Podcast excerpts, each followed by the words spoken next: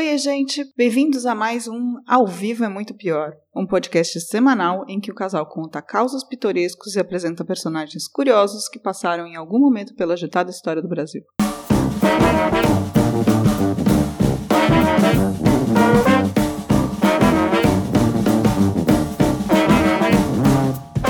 Eu sou a Camila Kintzel. E eu sou o Danilo Corsi. E hoje nós vamos falar sobre Febrônio Índio do Brasil, considerado por muitos o primeiro serial killer brasileiro. Com uma vida marcada por crimes, violência, questões sérias de saúde mental, a imagem de Febrônio aterrorizou o Rio de Janeiro no final dos anos 1920, chegando a se tornar a ameaça que as mães usavam para assustar as crianças levadas. Febrônio vem te pegar. De outro lado, despertou a curiosidade de gente tão influente como Mário de Andrade e, a partir do seu quadro de doença mental, foi o paciente número um do primeiro manicômio judicial do Brasil. Mas antes de entrar nos detalhes dessa história cheia de detalhes, vamos falar do vinho. O que o Drink mandou hoje, Danilo? O vinho de hoje é o Inominable Blend, um vinho do Brasil, como o Febrônio, produzido em Santa Catarina. Na garrafa estão uvas Cabernet Franc, Cabernet Sauvignon, Merlot, Malbec, Pinot Noir, Petit Verdot e Marcelin. E ele está a partir de R$ 89,90 no Drinco, o nosso patrocinador. Vai lá e experimente esse blend inominável com a gente. Brinde a história? Tchim, tchim.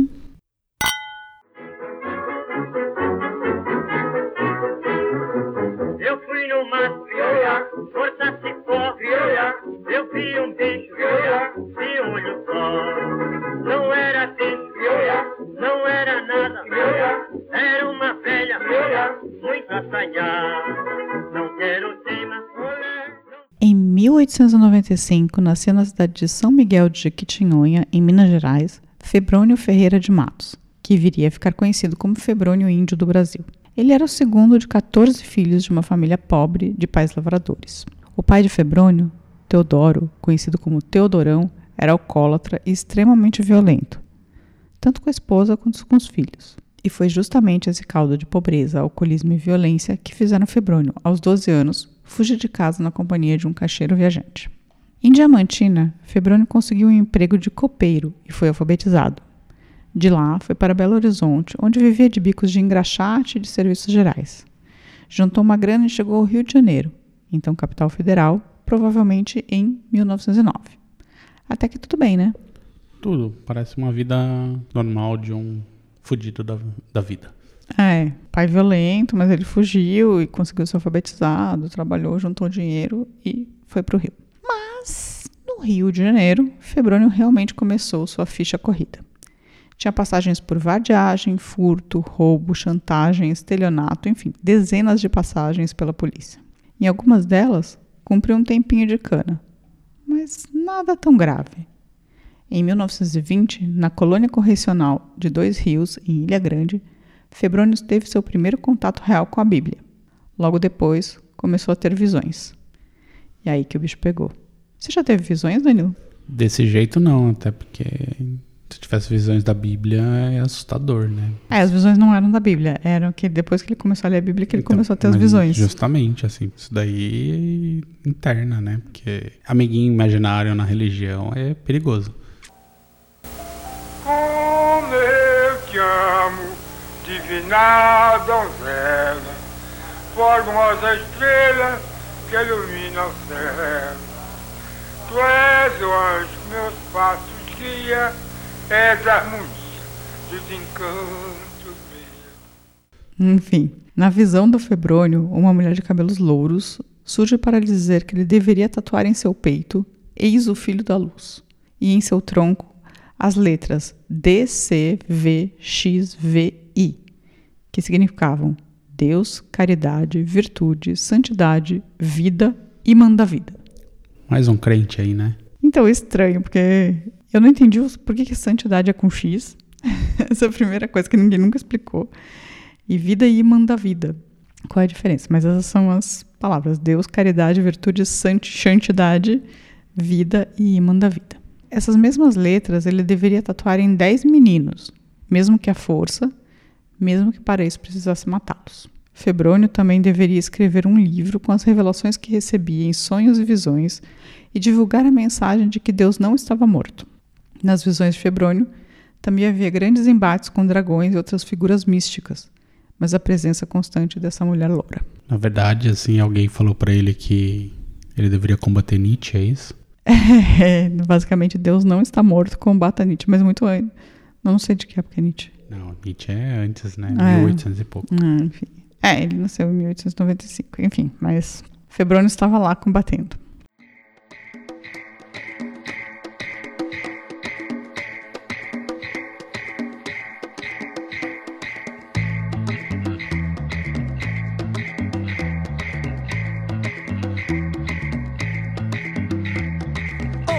Atrás se falava em bandidos, há um tempo atrás se falava em solução, há um tempo atrás se falava em progressão, há um tempo atrás que eu via televisão.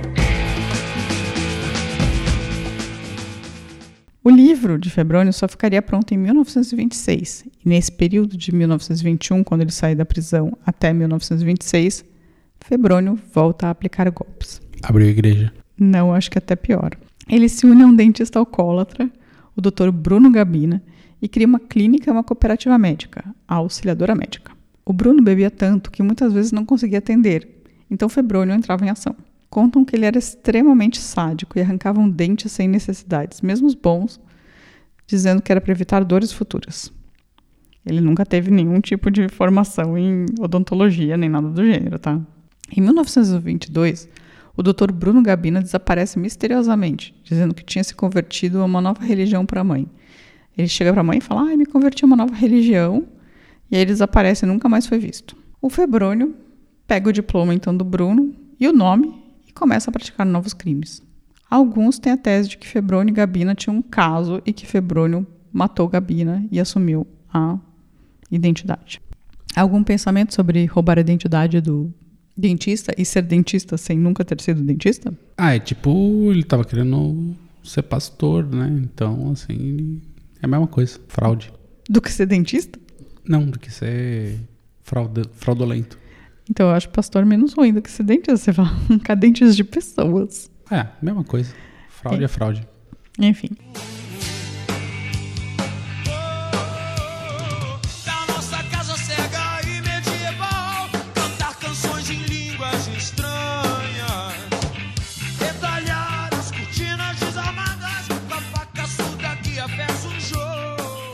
Daí foi ladeira abaixo. Abriu uma agência de empregos falsa e dava golpes, pedindo para o povo depositar adiantado, aquela coisa.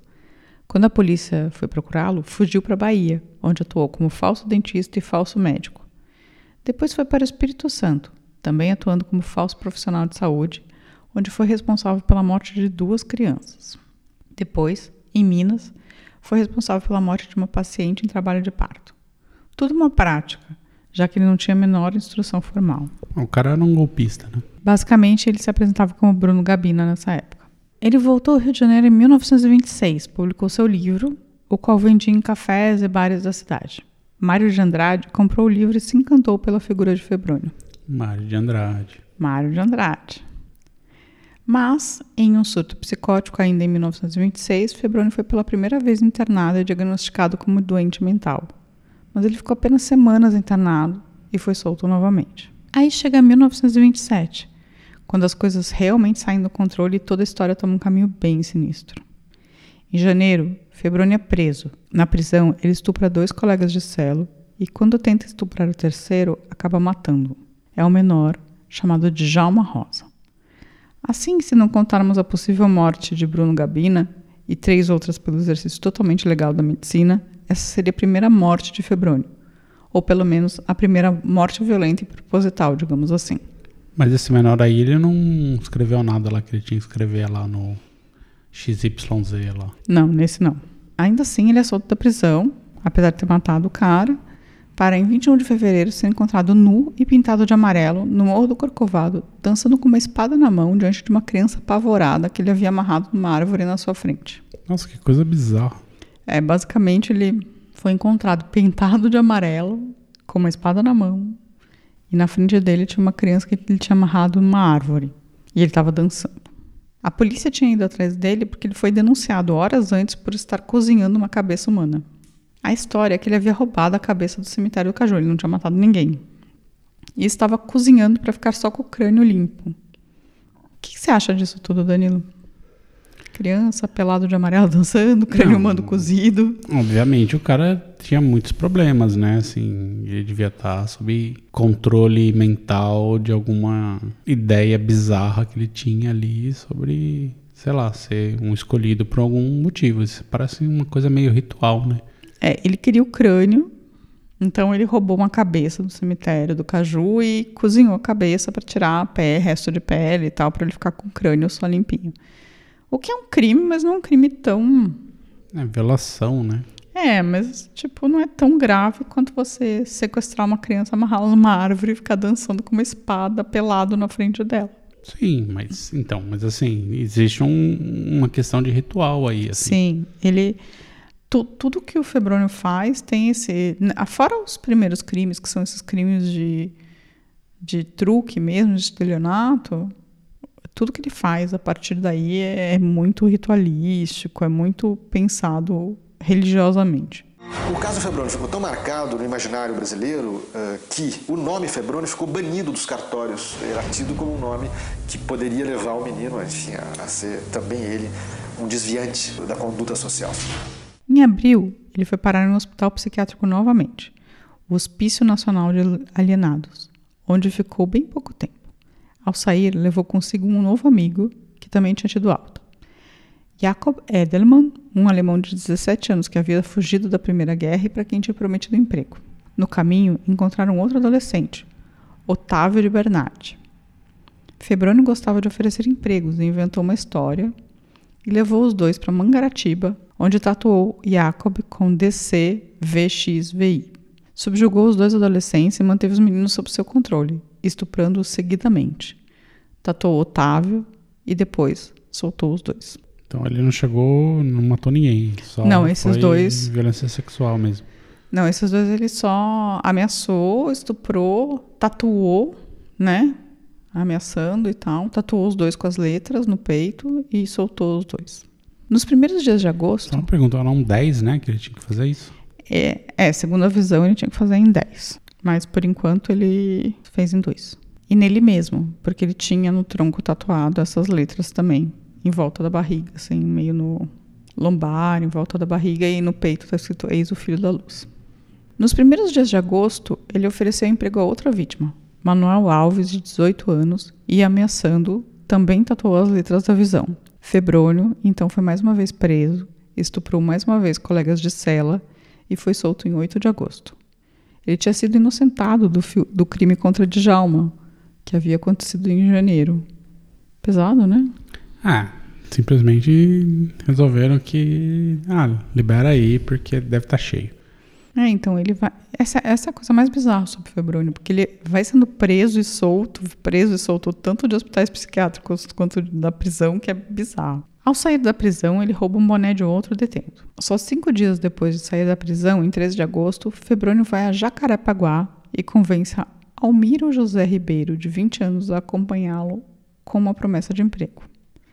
Leva o rapaz a uma área erma e tenta estuprá-lo. Rola uma luta, Febrônio então alcança um cipó e asfixia Alamira. O corpo é encontrado dia 15, nu, com as roupas sobre, sobre ele. No dia seguinte, Febrônio tatua à força mais um menino de 16 anos que consegue fugir antes de ser, de morrer e tal. Chama Joaquim, esse menino que era um menino de 16. Com a comoção dos crimes, Febrônio vai para Petrópolis e fica duas semanas por lá, fazendo-se passar por Bruno Gabina, o dentista. Faz até uns trabalhos sádicos de arrancar dente por lá e ganha um dinheirinho. Aí, em 29 de agosto, Febrônio volta ao Rio e convence a família do pequeno João Ferreira, de 10 anos, conhecido como João Joca, que ele vai arranjar um emprego de copeiro para o menino. A mãe não quer deixar e fala para eles falarem com o pai. Ao falar com o pai, Febrônio diz que a mãe tinha deixado, e aí o pai consente, e nisso o menino nunca mais é visto com vida. Antes de matar João Joca, Febrônio tatua as letras em seu peito com agulha e tinta vermelha. Depois, o menino é asfixiado e deixado na mata. Seu corpo só vai ser encontrado dia 7 de setembro. Que vacilo. É, então, é terrível, né? Assim, o, o de 20 anos eu até entendo, porque teve uma luta e tal, mas isso é um molequinho, 10 anos. Sim, assim. foi pra uma coisa mais fácil. O Febrônio tinha um crânio em casa, que diz ele que pegou de um mausoléu e que então ele ferveu para uso de estudo de anatomia. Pode até ser o crânio do Gabina. E como o Febrônio foi preso? Depois que o corpo de Alamiro foi encontrado, perceberam que havia um boné próximo ao cadáver. Lembra do boné? Lembro. Então os policiais também lembraram do boné e foram falar com o preso que tinha reclamado que tinham roubado o boné dele. Foi confirmado que era o mesmo boné e aí já sabiam quem era o responsável e quem era o Febrônio. Febrônio foi preso mesmo antes do corpo de João Joca ser encontrado, sendo reconhecido também pelo pai do garoto na delegacia. Na verdade, assim, o, pa, o menino tinha desaparecido, o Febrônio foi preso, e aí chamam o pai do menino para re, tentar reconhecer para ver se o Febrônio era quem tinha levado o menino para algum lugar. O criminoso, que é o Febrônio, ele reconheceu primeiro a morte de Lamiro e não tinha falado nada sobre João Joca, mas depois do corpo encontrado ele também é, reconheceu que tinha matado João Joca. Sua explicação era de que foram sacrifícios para Deus. Pois é. Você não acha que foram sacrifícios para Deus? Não, eu acho, eu acredito mesmo, assim, tipo, é um crente desgraçado. Ele não era crente, ele criou a própria religião dele. Crente. Enfim. A questão é que Febrônio era um doente mental, já diagnosticado e com múltiplas passagens por instituições psiquiátricas. No julgamento, apesar da comoção social, foi essa tese que se manteve. O laudo pericial de Febrônio, criado inclusive por Heitor Carrilho, tão importante psiquiatra que virou o nome do manicômio judicial do Rio hoje, foi extremamente moderno para o período. Diz ele. É bem interessante mesmo, não é? Pensa que é um laudo de 1927, né? Primeiro, Febrônio Índio do Brasil é portador de uma psicopatia constitucional caracterizada por desvios éticos, revestindo a forma da loucura moral e perversões instintivas, expressas no homossexualismo sikh, com impulsões sádicas, estado esse a que se juntam ideias delirantes da imaginação de caráter místico. Segundo, as suas reações antissociais ou os atos delituosos de que se acha acusado resultam dessa condição mórbida que lhe não permite a normal utilização de sua vontade. Terceiro, em consequência, a sua capacidade de imputação se acha prejudicada ou dirimida. E quarto, deve-se ter em conta, porém, que as manifestações anormais de sua mentalidade são elementos que definem a sua iniludível temibilidade e que, portanto, ele deve ficar segregado ad vitam para os efeitos salutares e elevados da defesa social em estabelecimento apropriado a psicopatas delinquentes. Ou seja, no final das contas, o cara aferiu que o Febrônio era meio. tinha problemas, mas passou um panão, né? Não, ele não passou um pano, ele só falou que tipo, ele não podia ser imputado porque ele era doente mental, mas que ele devia ser preso no manicômio. E foi o que aconteceu. O Febrônio Índio do Brasil foi absolvido dos crimes por ser inimputável, que foi um caso novo, mas o ganho de causa não resultou em grande coisa, pois foi internado como paciente número um do manicômio judicial do Rio de Janeiro e assim viveu até os 89 anos. Morreu em 1984 de efizema pulmonar, tendo sido o preso mais antigo do Brasil, cumprido praticamente uma pena de prisão perpétua. Em internação manicomini manicomial. Manicomial? Não tem os 30 anos, né? Então, não tem. Porque, na verdade, toda vez eles vão e, e olham se o cara tem capacidade de sair ou não. Na verdade, rolou uma super polêmica depois com o Bandido da Luz Vermelha, porque ele já estava há 30 anos, e aí a justiça falou: ah, mais de 30 anos seria considerado prisão perpétua, e a gente não tem no Brasil, mas aí, como o cara é doente mental, é internação, não é prisão.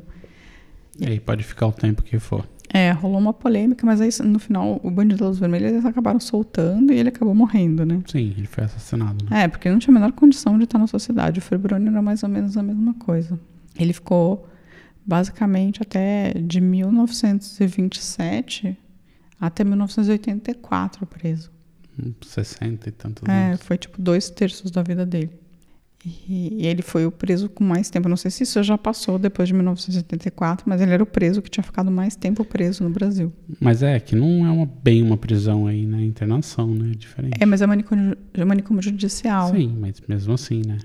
É Tecnicamente, é não é a considerado, mesma coisa. é considerado prisão. É à toa que os gregos na antiguidade usavam até para descrever as doenças mentais uma frase que eu acho muito valiosa. Enquanto o sonho, esse sonho que nós temos diariamente, né, é uma loucura curta, a loucura é um sonho longo. Bem, dizem as enfermeiras que ele era cordato e educado, muito gentil com as pessoas, em especial depois de velho. No começo, não. Ele tentou fugir uma vez, sendo recapturado menos de 24 horas depois. Em seus delírios, também, ele achava que os psiquiatras tinham tirado os poderes dele, de ser um homem branco, bonito e rico, e o tinham transformado no que era, um homem negro, homossexual, pobre e louco. Ele acreditava que seu verdadeiro eu estava guardado em algum lugar físico no hospital. Se achasse, voltaria a ser o que era.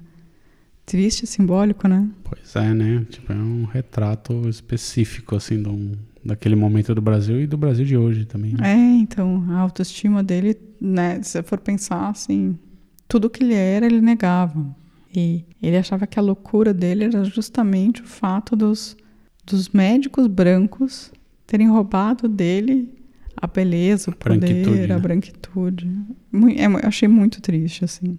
Nos primeiros anos, entre a casa de detenção e o manicômio, Febrônio recebeu visitas ilustres. Mário de Andrade foi várias vezes conversar com ele.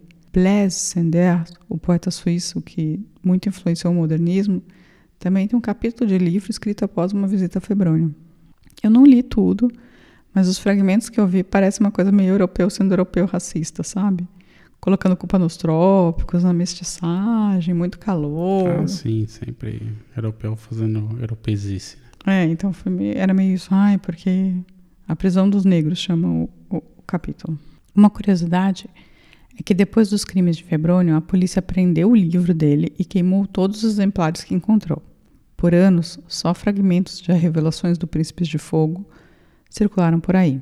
Até que um dia, na biblioteca Mário de Andrade, um pesquisador encontrou um exemplar, o de Mário de Andrade, com as anotações dele nas páginas. Assim, hoje você consegue ver o livro com essas anotações de Mário de Andrade na interwebs. Tá aí disponível. Mas é bem difícil de ler o livro. Místico, delirante, com linguajar dos anos 1920. Você deve imaginar que parece uma cantilena repetitiva de igreja, assim, é bem ruim de ler. Mas para quem se interessar, está disponível.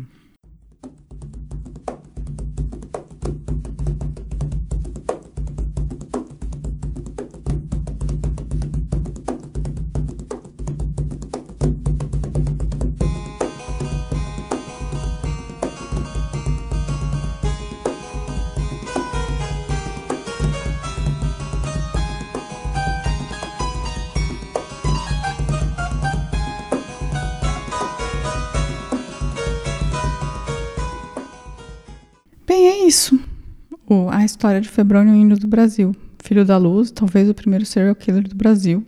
O que eu disputo um pouco porque a gente fez o açougue de carne humana lá. E eu acho que aquele cara era foi o primeiro serial killer, porque era 1860 ainda, assim. Eu até tenho um pouco de dificuldade de colocar ele como um serial killer, assim, porque ele perdeu várias vítimas, assim, então não sei. Mas ok. Ele Rótulo. perdeu várias vítimas? É, fugiram. É, uma fugiu só. Não, duas. Ele- dois adolescentes lá que ele chegou a tatuar, mas não matou. Ah. é, esse ele não tal, quis, ele então, não quis assim. matar esses caras. É, então. Mas ele tinha uma relação com o Jacob El- Edelman, assim, de, de proximidade, né? Não foi um cara que ele achou na rua. Eles já estavam internados no mesmo lugar. É, enfim. E dizem, tem gente que acha que o Mário de Andrade se inspirou no Febrônio para ter criado Macunaíma. Um pouco, mas por Possível. conta dessa coisa do... Em especial pela conta da- dessa coisa do ser negro e ser branco, o passado e o futuro. É, eu acho que o Mário de Andrade tinha ali, aparentemente, uma certa obsessão com o Febrônio, mas e talvez tenha aparecido em Macunaíma, mas não, não vejo o Febrônio tão claramente no Macunaíma. É, tem gente que acha que foi uma, inspira- uma das inspirações do Mário de Eu Andrade. acho que é assim. possível que tenham pitadas ali, mas inspiração é um pouco pesado. Mas maluca essa história, né? Dele, assim. Sim, ele era um homem que teve uma infância completamente quebrada e teve essa revelação mística, assim, que eu acho que sempre a religião sempre estraga as pessoas, no final das contas. Quando você pega histórias de, de serial killers, sempre tem algum, algum ritual, alguma coisa mística, alguma coisa religiosa envolvida e fez o que fez. É, então, eu acho que ele, ele também era um homem extremamente inteligente, se eu for pensar. Ele conseguia enganar as pessoas muito bem, assim. Sim, troqueiro, bom. O, o- o curioso é que é como ele conseguia, sendo um homem negro, conseguia passar por um dentista em 1920, né? Sim, ele. Não, eu, então, eu acho que a lábia dele era sensacional, assim.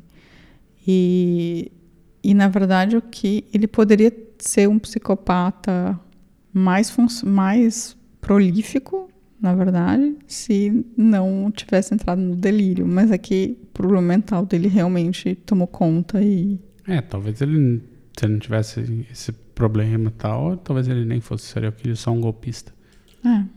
Ele foi um marco na história da psiquiatria e também serviu como uma grande, um grande referencial para que em outros países e até aqui no Brasil fossem feitos estudos e pesquisas a respeito deste problema que seria a, a in- inimputabilidade penal pela anormalidade mental do psicopata. Ele tentava explicar para a ciência e para a sociedade que Febrônio ele não era um, um ser demoníaco, e sim que ele era uma pessoa portadora de uma alienação mental, um psicopata. Bem, essa é a história do Febrônio, gostou? Sim, é uma boa história.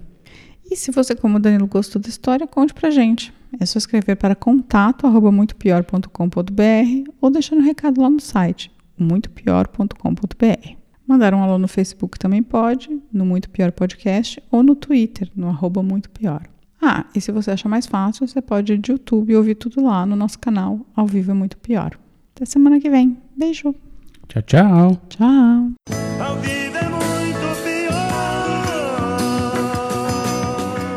Este programa é um oferecimento de drinco.com.br